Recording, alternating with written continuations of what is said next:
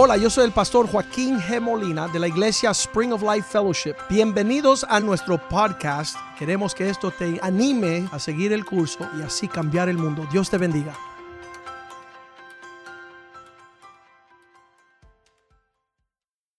En el primer culto comenzamos hablando acerca de este capítulo y una de las cosas que yo dije fue de que para mí este capítulo es una bendición y a la misma vez es muy íntimo para mí en el sentido de que cuando yo comencé en el Evangelio, yo me convertí a la edad de 22 años y de la manera que Dios trató conmigo fue de que yo estaba un día en un baile y después de haber hecho todo, fumar, beber, tomar droga, hacer de todo, de momento sentí una inquietud de salir de ese lugar, irme a mi casa.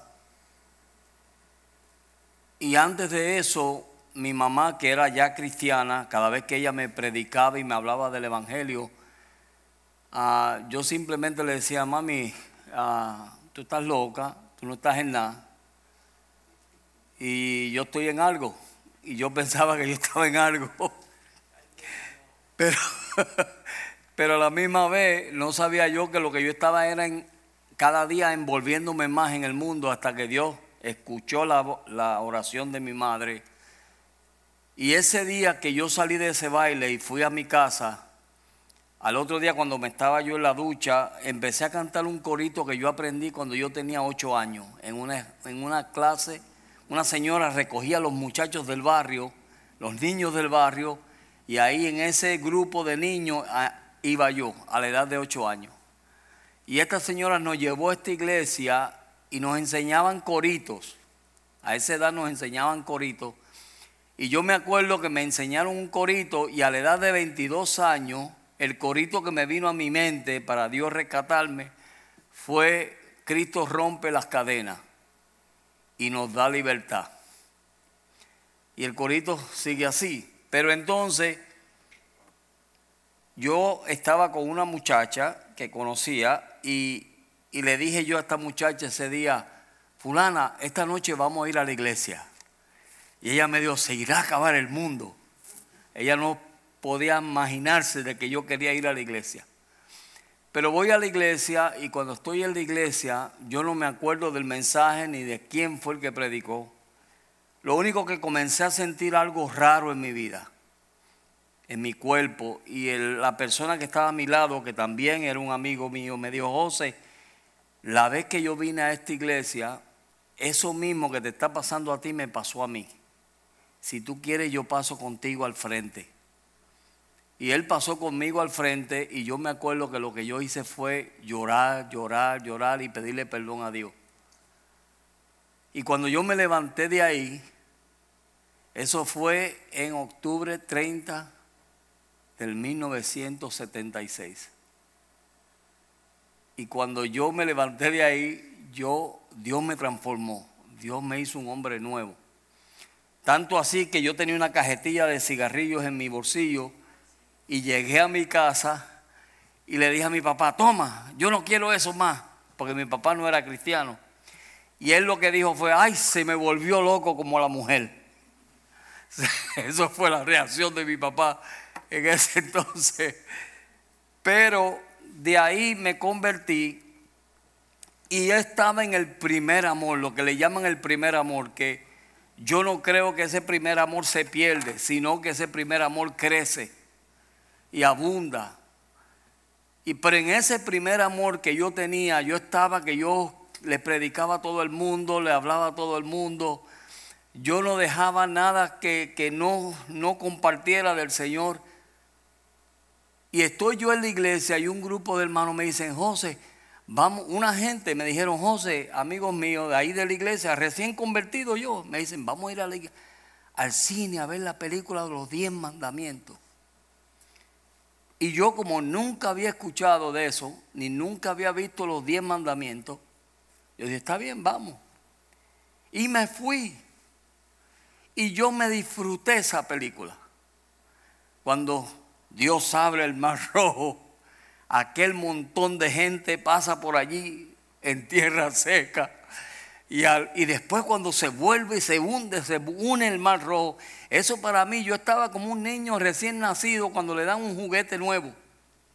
Y cuando yo llego a la iglesia, contentísimo de que yo había visto los diez mandamientos, y se lo digo a mi pastor, y me dice, ¿a dónde tú viste esa película? Y dije, pastor, fui al cine, al cine Taboa, se llama el cine. El cine Taboa, yo estaba allí anoche, y me dice, ¿y tú fuiste al cine? Y tú no sabes que la Biblia dice que tú no te puedes sentar en silla de escarnecedores. Y el pastor, yo no sabía. pues por eso te voy a poner un año de disciplina. Y me mandaron un año de disciplina.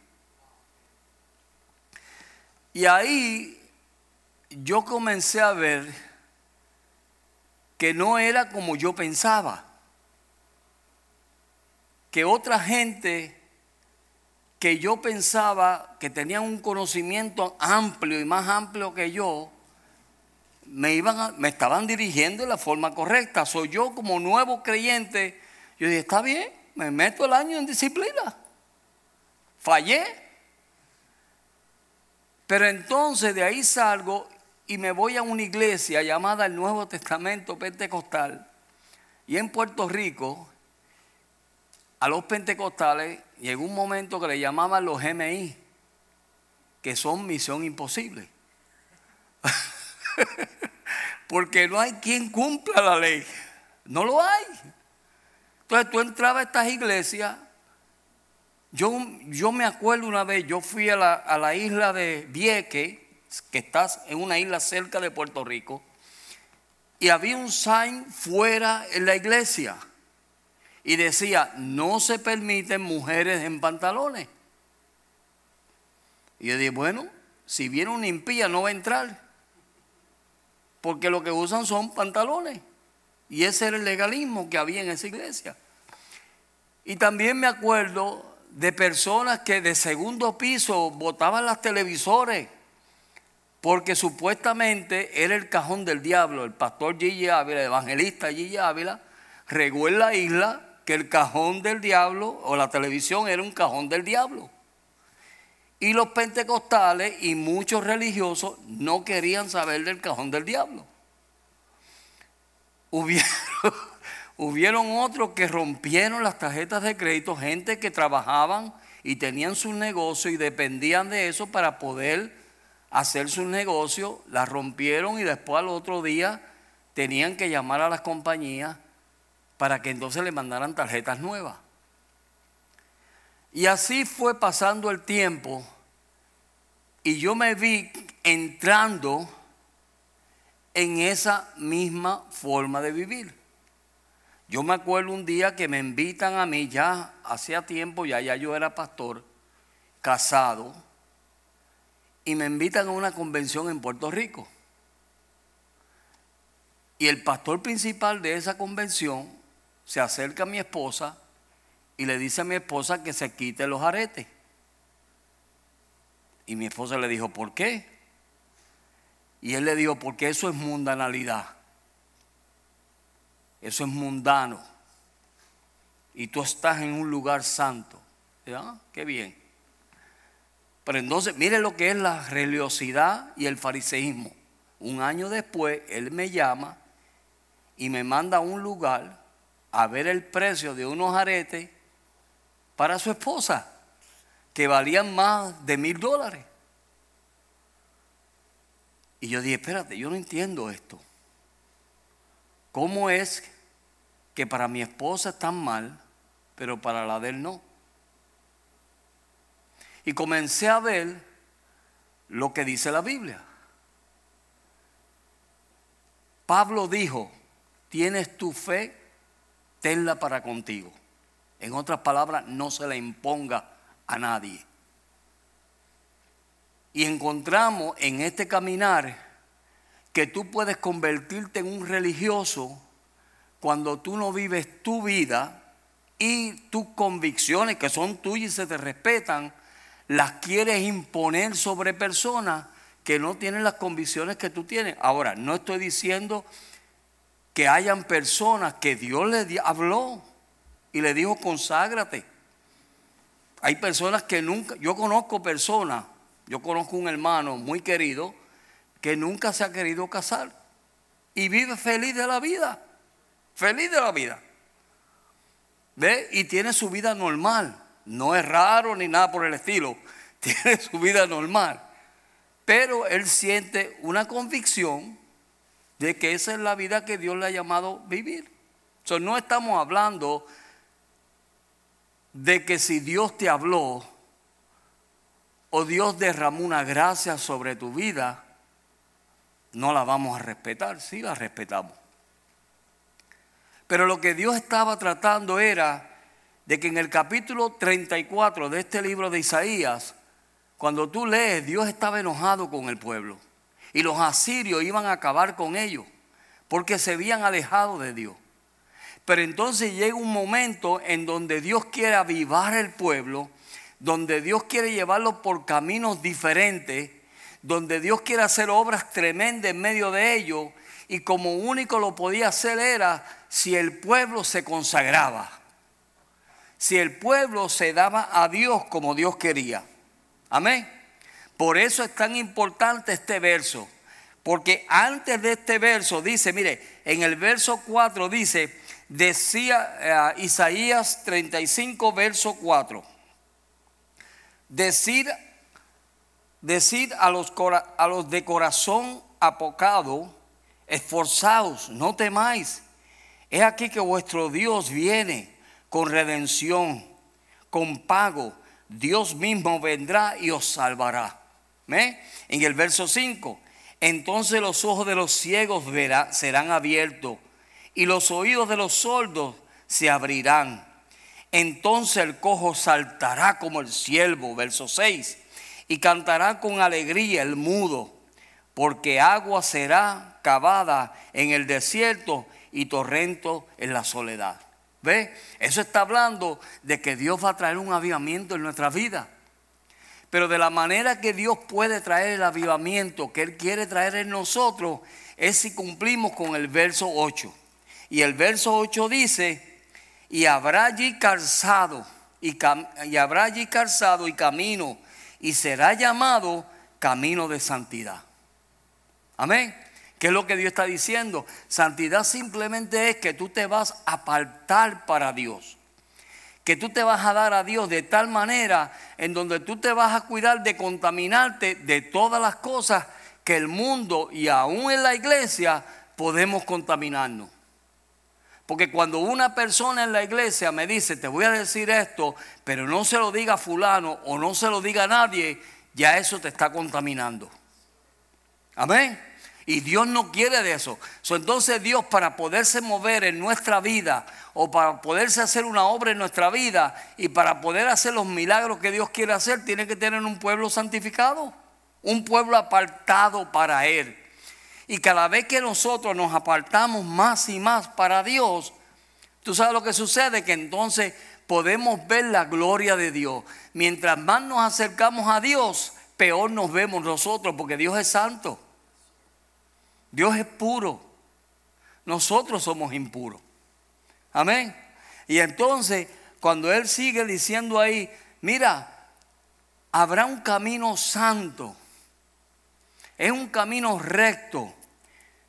Un camino que lo estoy haciendo porque quiero agradar a Dios. Quiero servir a Dios de tal manera que todas las cosas que yo hago, lo hago porque delante de Él, ¿sabe que hay gente que se que están pensando más en el jefe del trabajo y llegar temprano a su trabajo o a su compromiso que llegar temprano a la iglesia. Y ahora gloria a Dios que tenemos que la gente no está viendo a la iglesia. Pero cuando veníamos a la iglesia Tú le dices, avanza que vamos a llegar, te vamos a llegar tarde. No, si todavía el devocional no se ha acabado. Como que el devocional no es importante. O las cosas de Dios no son importantes.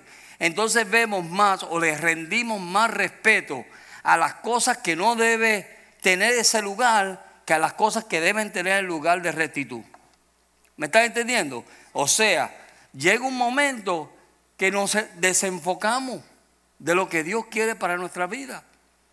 Entonces, cuando Dios está hablando aquí del camino de santidad, es un camino que es de apartarte de todo lo que te va a contaminar, de todo. Primera de Corintios capítulo 7, verso 1, mire lo que dice. Primera de Corintios 7, verso 1. En cuanto a las cosas que, de que me escribiste, bueno le sería algo. No, no, ese no es. No, no, eso está mal. Según de Corintios 7. Pero está bueno ese. Amén. Sí. Dios te habla y te dice que no te, que no te cases. Mira, bueno es. ¿Cuántos saben que estar soltero es bueno? Claro que es bueno. No es malo de eso. Pero Pablo dijo, pero si no tienes don de contingencia, cásate. Porque es mejor casarte que quemarte. Amén. Esa es la Biblia.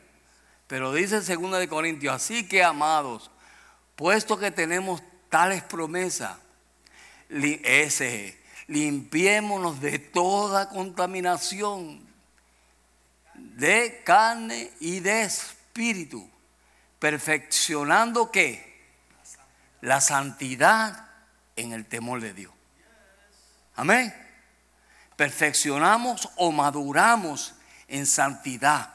Maduramos en apartarnos de... Mire, Dios nos da gracia para hacerlo. Dios nos da gracia para hacerlo. No es, no es por la propia fuerza nuestra. Porque a quien no le gusta estar en el vacilón y en, el, y en los chistes y en esto y en aquello. a, a todos nos gusta. Yo mismo a veces me tengo que apartar porque si me cogen soy el primer sinvergüenza. Pero me aparto porque no me quiero contaminar, porque en abundantes palabras no falta pecado. Y cuando tú decides apartarte para Dios, lo que tú le estás diciendo a Dios es, Señor, yo te quiero agradar a ti sobre todas las cosas. Yo quiero caminar contigo como tú quieres que yo camine. Señor, yo si estoy obedeciendo las cosas que me están diciendo, las estoy haciendo por ti y para ti, porque a través de esa persona yo te veo a ti. ¿Ve? Y cuando nosotros cambiamos y transformamos nuestra mente a esa idea, entonces nuestro caminar en Dios es más fácil. Es más fácil en Dios. ¿Por qué? Porque ya entendemos que mira, no lo estamos haciendo por agradar a un hombre. Yo estuve 20 años en un ministerio. Ese ministerio era en contra de la familia, en contra del matrimonio, era en contra de todo eso. Y cuando vengo a ver que yo conocí a mi esposa, la que es ahora mi esposa, y yo la conozco, nos comprometemos y cuando vamos a comprar el anillo para casarnos, ella en el downtown de Miami, no había nadie por allí. Pero cuando ella me fue a agarrar la mano, yo se la solté y me asusté. Yo me asusté. Y ella me dijo, José, ¿pero qué te pasa? Y no me toque la mano. Me agarre la mano aquí, mira la gente, nos están mirando. Ridículo. ¿Sabe por qué? Porque llega un momento que la misma fariseísmo y la misma religión te llega a poseer de tal manera que tú piensas que todo el mundo está viendo algo que es, lo, que es mal, supuestamente, para, para uno es malo y para todo el mundo es malo cuando no era malo. ¿Qué tiene de malo que una parejita se tome en la mano? Oye, por eso me pusieron a mí también en disciplina. Yo tengo historias como loco. Yo le di, le cogí la mano a una muchacha, a la edad de 22 años tenía yo. Le cogí la mano y le di un besito en el cachete. Y me costó disciplina otra vez. José, otra vez para el piso. Y después me metieron a un lugar donde yo tenía un hermano que era la prueba número uno mía. Porque yo era difícil para levantarme temprano en la mañana y se levantaban a las 5 de la mañana para cantarle a Jehová. Para tener un devocional a Dios a las 5 de la mañana. Y a veces lo menos que yo quería era levantarme a las 5 de la mañana. Y aquel hombre cogía con la mano abierta así y me daba por la espalda. Brother, pa, pa, brother, get up. We have to praise the Lord. Chacho, yo lo menos que quiero es praise the Lord. Pero eso era. Y estaba atado a eso. Tanto así que me tenía desesperado. Una vida que no era realista. Era una vida empujada por una religión y un fariseísmo. Porque a veces te mire, yo me acuerdo de una persona, yo vivía sanidad divina. Y yo no le, yo no estoy en contra de nadie que espere en Dios hasta el final. Yo he visto personas que se han muerto por esperar en sanidad. Han preferido morir y no ir a un médico. Miren esto. Pero la persona que me impuso a mí esa ley, años después me entero que él cogía potecitos de champú de esos pequeñitos, le quitaba la cuestión y echaba las medicinas ahí. Entonces a mí me decía, una vez me dio un dolor de muela, que tuve dos días con un dolor de muela, y me decían, hermano, tienes que orar, Dios te va a sanar. Y yo, ¿qué me va a sanar? Sáquenme la muela esta. ¿Y qué me van a sanar? No. Y por años, un día me dio malaria en El Salvador, una fiebre que yo sudaba. Y la pura misericordia de Dios me sanó. Pero no podía ir un médico. Porque para ellos el médico era para los impíos. No era para el pueblo cristiano. Porque nosotros tenemos que confiar en Dios. Gloria a Dios. Y cuando yo me vi mal y me llegó el punto de que mi hígado no estaba funcionando, yo tuve que romper, porque mire, yo todavía tenía esa idea de que Dios, y, no lo dudo, no es que yo esté en contra de eso, es que no lo dudo de que Dios puede hacer un milagro y ponerme un hígado nuevo, Dios lo puede hacer. Pero también yo le di la opción a Dios, yo le dije, Señor, si el medio tuyo es de hacer un milagro por otra puerta, ábremela, porque si no me muero. Pero yo estuve luchando en contra de los fariseos míos y de la libertad que Dios me quería llevar, luchando, pensando, no, Dios puede hacer un milagro y me va a poner un hígado nuevo, y yo muriéndome. Y teniendo reacciones donde tres veces me declararon, le dijeron a mi esposa que fuera a despedirse de mí porque ya no, ya no salía de esa. Y yo luchando entre esas dos ideas. O dejo que Dios haga un milagro y me dé sanidad divina, o voy a un médico. Hasta que finalmente Dios me llevó a un punto donde yo me tiré al piso y yo dije, Señor, yo me voy a rendir. Y la puerta que tú me abras para hacer lo que tú quieras hacer en mi vida, por esa puerta yo voy a entrar. Y Dios hizo un milagro. ¿Por qué? Porque yo no tenía un millón de pesos para pagar por un hígado. Y Dios lo suplió. So, Dios se glorificó con médico o sin médico. Amén. Y esa es la ignorancia que muchas veces tiene la gente. Y eso es lo que yo viví por años. En donde tú encuentras que tú dices, ¿hago esto o no lo hago? Porque si lo hago y si me condeno, yo iba a los bautismos en blue jeans. Porque yo no me podía poner pantalones cortos porque era mundano. Amén. Y un día fuimos a la playa hacer un bautismo y yo con mis blue jeans.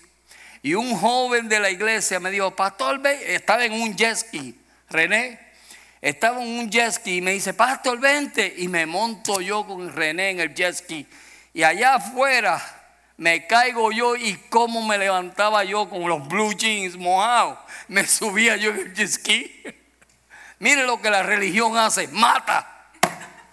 Aleluya. Casi me muero ahogado yo allá afuera. Amén.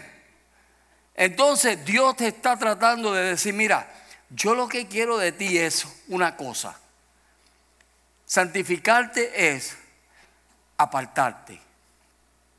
Tú te apartas y comienza a cultivar una relación entre tú y yo. Amén. Miren eso. Dios comienza a cultivar, o comenzamos nosotros a cultivar una relación con Dios, y esa relación comienza a crecer.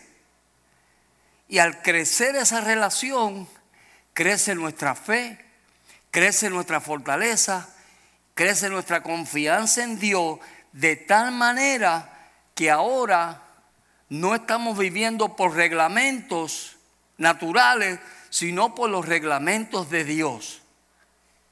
¿Ok? En el Espíritu. Y entonces fue lo que le pasó en Primera de Samuel, capítulo 17, a David.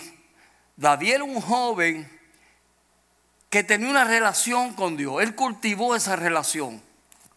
De tal manera que en su soledad, cuando él estaba en el desierto, cuidando las ovejas de su padre, y él estaba ahí solo, él pudo cultivar, porque ahí es donde mejor se cultiva la relación con Dios, cuando tú estás solo. Amén. Cuando tú estás solo, que tú te puedes derramar delante de Dios, entonces esa relación crece, crece en Dios. Comienzas a ver a Dios en formas tremendas. Yo pude ver en el procedimiento, en el proceso donde yo tuve la condición que tuve, yo pude ver a Dios en formas tremendas. Y David pudo tener esa experiencia con Dios. De conocer a su Dios, de tanto así que cada vez que venía un león y le echaba mano una oveja, él iba y le arrancaba así la quijada y la abría la quijada. Y mire, le sacaba la oveja al león de la boca. O cuando el oso venía también. Y él pudo encontrar ahí de que Dios le daba la fuerza, la gracia, la unción para poder obrar y trabajar a favor de sus ovejas. Amén. Y cuando el filisteo vino, que es la historia que todo el mundo estudia y ve y oye, en 1 Samuel capítulo 17, verso 32, cuando el filisteo vino y comenzó a amenazar al pueblo de Israel, mire, todo el mundo estaba asustado. Todos allí estaban asustados, no sabían qué hacer, hasta que llegó David. Y David cuando comienza a hablar con Saúl, dice, en el verso 32 dice, y dijo David a Saúl, no desmaye el corazón de ninguno a causa de, de él. Tu siervo irá a pelear en contra de este filisteo. Y dijo Saúl a David, no podrás tú ir contra aquel filisteo para pelear con él porque tú eres muchacho y, en, y él un hombre de guerra desde su juventud. Ve, ya empezaron los peros. Pero mira, no vaya, Tú eres un muchachito, tú no tienes experiencia. David respondió a Saúl, tu siervo era pastor de las ovejas de su padre, y cuando venía el león o un oso y tomaba alguno cordero de la manada, salía yo tras él y lo hería y lo libraba de la boca y si se levantaba contra mí, yo le echaba mano a, su, a la quijada y lo hería y lo mataba. Verso 36. fuese león, fuese oso, tu siervo lo mataba. Y este filisteo incircunciso será como uno de ellos, porque ha provocado el ejército del, del Dios viviente. Y añadió David, Jehová que me ha librado de las garras del león y de las garras del oso, él también me librará de las manos de este filisteo. Y dijo Saúl a David, ve y Jehová estará, esté contigo. ¿Qué era lo que David estaba diciendo ahí? David lo que le estaba diciendo a Saúl es, mira Saúl, yo tengo confianza en Dios, de que Dios de la misma manera que me ha librado otras veces, Dios lo va a hacer. Dios lo va a hacer. Dios me ha mostrado que Él puede hacer lo imposible posible. Dios me ha mostrado que Él me puede fortalecer de tal manera que mira, ese circunciso nada es. Y cuando Él vio eso, Él lo que le estaba mostrando a Saúl era, Saúl, yo, yo lo voy para adelante, yo lo voy a hacer. Mi confianza no está en mí, está en Dios, lo que Dios puede hacer a través de mí. ¿Ve? Y eso es santidad. Santidad es que tú te apartas y cuando tú te apartas con Dios y buscas a Dios y, puedes tener una relación con Dios, en el momento que tú necesitas la fuerza, Dios te la va a dar y vas a tener la confianza de que la tienes. Y entonces, cuando Él muestra esa actitud hacia Saúl, Saúl lo primero que dice es, ¿qué le dice? Le dice el verso 38, y Saúl vistió a David con su ropa. Está bien, hijo, pero vamos a ponerte esto y esto y esto y esto y esto y esto. Y comenzaron a ponerle toda la armadura de Saúl a David. Y eso hacemos muchas veces nosotros. Que ponemos a poner un montón de leyes y un montón de cosas a la gente y yo no puedo. Cuando tú tienes una relación con Dios, y tú estás caminando con Dios, mire, a veces no lo hacemos por mal, de mal corazón. Es porque muchas veces no sabemos y pensamos que lo que me funcionó a mí te va a funcionar a ti. Y no es así. Porque la gracia de Dios es dada individualmente a cada persona. Dios derrama su gracia sobre tu vida. Para en el momento yo sentí una gracia. Cuando yo llegué al Salvador, en el 1994. Y yo llegué a aquel lugar. La primera noche, yo siempre lo he dicho aquí, la primera noche me recibieron con una balacera que yo empecé a temblar de arriba abajo. Yo me tiré al piso en las rodillas, pero con miedo, estoy siendo sincero, con miedo, aquí me van a matar a mí, hasta aquí llegué yo. Y me tiré en las rodillas y yo le dije al Señor, Señor, si tú no derramas tu gracia sobre mí, yo me voy mañana. Yo no soporto esto. Y yo sentí, literalmente, yo sentí que algo se paró al lado mío y nunca me dejó. Yo sentí esa presencia conmigo ahí. Y sentí una gracia que viví 10 años en El Salvador y nunca tuve miedo el estar en El Salvador. Y me vi con situaciones que yo decía, Señor, ¿y esto? Me vi en situaciones que solamente Dios me libró. Una vez nos bajaron de una guagua pública que nosotros íbamos en, la ciudad de, la capital, íbamos en una guagua pública y nos bajan. Y yo, digo, y yo ignorantemente digo, ¿y por qué me están bajando de la guagua? Señor, bájese, por favor, me dijo el hombre. Y era que traía un tanque de gasolina para echarle gasolina a toda la guagua y explotar la guagua para arriba. Y yo preguntando que por qué me bajaban de la guagua. Esa es la gracia de Dios. Ahora me dicen a mí, ve al Salvador y yo lo pienso dos veces. Porque no siento que tengo aquella gracia que tuve en aquellos momentos. ¿Me estás entendiendo? Entonces, muchas veces lo que sucede es que comenzamos a poner peso sobre la gente que no debemos poner. Dios es el que transforma y cambia. Dios es el que lleva las cosas. Mire, cuando tú ves la vida de Jesús, Jesús era fuerte con los fariseos. fuerte. Él no le dejaba pasar una. Como dicen aquí, lo llevaba al palo. Y gloria a Dios por eso. ¿Por qué? Porque él veía que decían una cosa y hacían otra. Eso es lo que le molestaba a Jesús. Porque si usted estudia la vida de Jesús, Jesús no era fariseo. Jesús cuando tenía que decirle las cosas a la gente se las decía. Y ya no hacía ningún big issue por la situación. Simplemente las decía, mira, tú eres así, así, así, así y ya. Pero el fariseo te mostraba una cosa y era otra. Y muchas veces nosotros podemos caer en eso. Mateo capítulo 23, verso del 1 al 4. Mira lo que dice. Entonces habló Jesús a la gente y a sus discípulos diciendo, en la catedral de Moisés se sientan los escribas y los fariseos.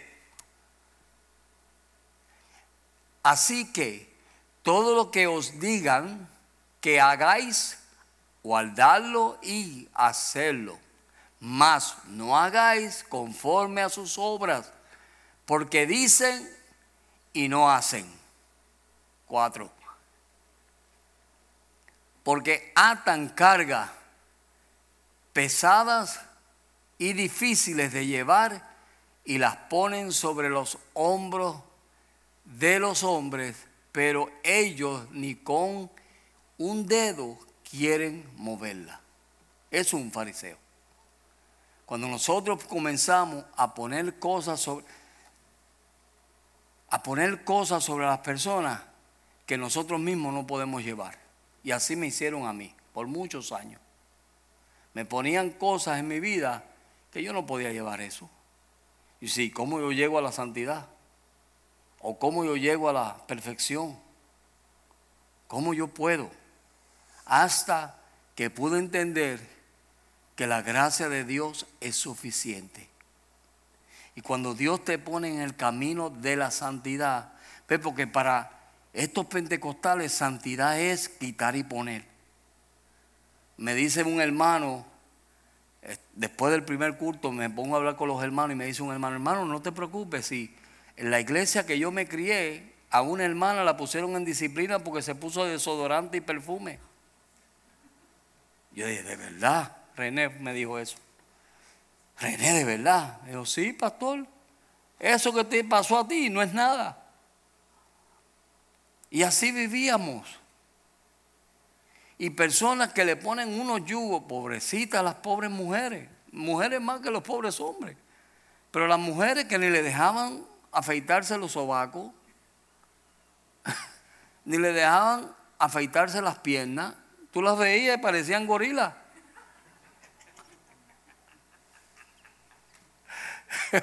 Pobrecitas de ella. Y ahí estaban sujetas a eso, pensando que estaban agradando a Dios con eso. Eso es lo triste, que, estaban pensando que en eso estaban agradando a Dios. Y no, es un engaño del mismo diablo. Era un engaño. Y estaban ahí. Y tú las veías con las, con las vestimentas larguísimas, cubiertas hasta más no poder pero mira, eran chismosas de primera.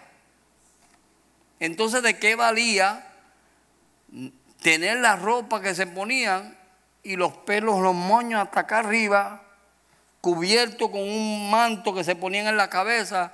Parecían monjas. Y en el interior, ¿qué es lo que Dios quiere? Dios quiere poderse meter en tu vida y comenzar a transformarte y cambiarte. Pero comienza con tu relación con Dios. A mí me pueden decir 20 mil de cosas, pero si mi relación con Dios no está ferviente, de nada vale. Porque lo que me va a transformar a mí es mi relación con Dios. El yo poder meterme con Dios y decir, Señor, ¿qué tú quieres que yo haga hoy? Señor, ayúdame a hacer esto. Señor, ayúdame a hacer esto. Ayúdame a hacer lo otro. Ayúdame a caminar. Tengo estas situaciones en mi vida que necesito un cambio en mi vida. Y lo único que lo puede hacer eres tú. Yo te puedo decir, no, no hagas esto, no hagas aquello, no hagas lo otro. Y bien, me obedeces. Y es como Saúl poniéndole el armamento a David. No fluía David, era incómodo para él. Porque no estaba, esa no era su gracia. Pero cuando él soltó todo eso y pudo fluir en su gracia, pudo matar al, al gigante.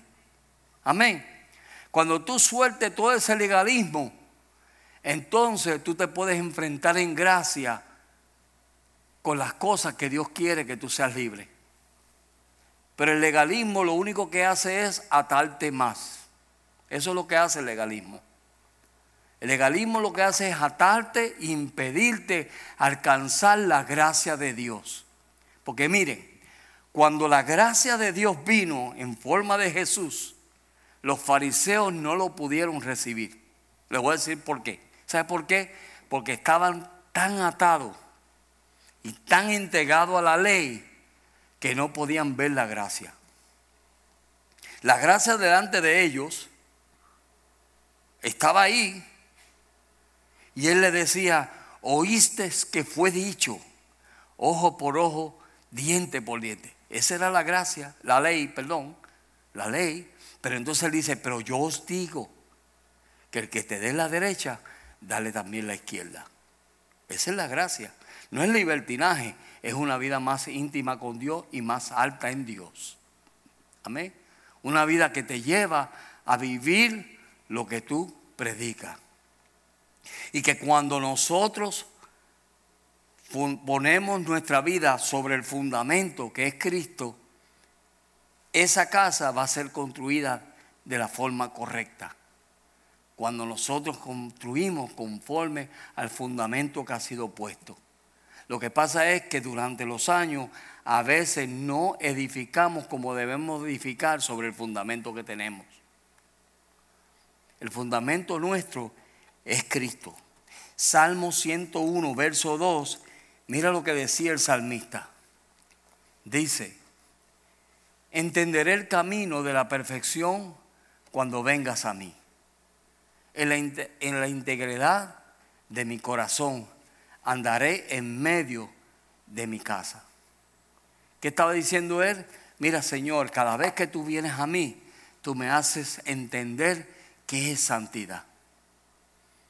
Cada vez que yo me acerco a ti, tú me haces ver lo que es separarme para ti, entregarme a ti, darme a ti, buscarte a ti como tú quieres que yo te busque. Y te digo sinceramente, cuando nosotros hacemos esa entrega, todo resbala. Vas a ver comentarios, van a decir cosas. Y hay gente que dice, es triste ver lo que ha estado pasando en estos meses. En estos meses de, de tanta soledad en las iglesias, es triste ver lo que Dios ha sacado fuera. Y tú dices, pero ¿por qué? Jamás tú ibas a pensar de hombres de Dios como Dios quiere. O, o perdón, hombres de Dios que estaban buscando a Dios, que tenían una imagen delante del pueblo perfecta, Dios ha sacado a la luz todo lo que a Dios no le agradaba. Y tú dices, Dios mío, ¿y esto? ¿Sabes por qué? Porque no entendieron el camino de la perfección. Dice, por torpe que sea, ese es el amor de Dios, por torpe que sea, no te vas a extraviar. ¿Ves? Sabemos que somos torpes, Sabemos que cometemos errores, pero si tenemos un corazón hacia Dios, mira, Dios nos va a ayudar. Dios nos va a dar la fuerza, la fuerza para seguir adelante. So, vamos a permitir que Dios haga esa obra en nuestra vida. Que nosotros podamos decirle al Señor, Señor, mira, el juicio comienza primero por tu casa. So, entonces comienza por mí. Trata conmigo. Permíteme a yo poderme acercar como tú quieres que yo te acerque. Y cada vez que yo me acerque a ti, yo voy a entender mejor tu perfección, tu deseo para mi vida y para los que están a mi alrededor. Vamos a orar. Vamos a pedirle al Señor que Dios se glorifique en cada uno de nosotros. Tú que me estás viendo a través de las redes sociales, solamente dile al Señor, Señor, ayúdame. Hay áreas en mi vida que yo necesito. Y quizás he sido un fariseo, ha habido un fariseo en mí. Yo no quiero ser más fariseo. Yo quiero que cuando yo realmente me ría, mi sonrisa salga, pueda ser una sonrisa verdadera. Que cuando la gente me vea a mí, vean lo verdadero. Ese es el deseo de Dios para nosotros. vamos a pedirle al Señor que Dios nos ayude porque todos estamos en el mismo camino. Todos estamos aprendiendo y anhelando lo que Dios quiere para nosotros. Padre, te damos gracias por este día. Te damos gracias por ayudarnos en este caminar. A través de los años, Señor, he podido ver que tú nunca me has abandonado, que tú nunca me has dejado, Señor, que tú siempre has estado a mi lado. Y te doy gracias, Señor, porque finalmente he podido entender que este caminar, Señor, de santidad es un caminar de gracia un caminar, Señor, de solo agradarte a ti. Que cuando te agradamos a ti, podemos agradar a todos los demás. Ayúdanos a entender eso, Señor. Glorifícate, Padre. En el nombre de Cristo Jesús.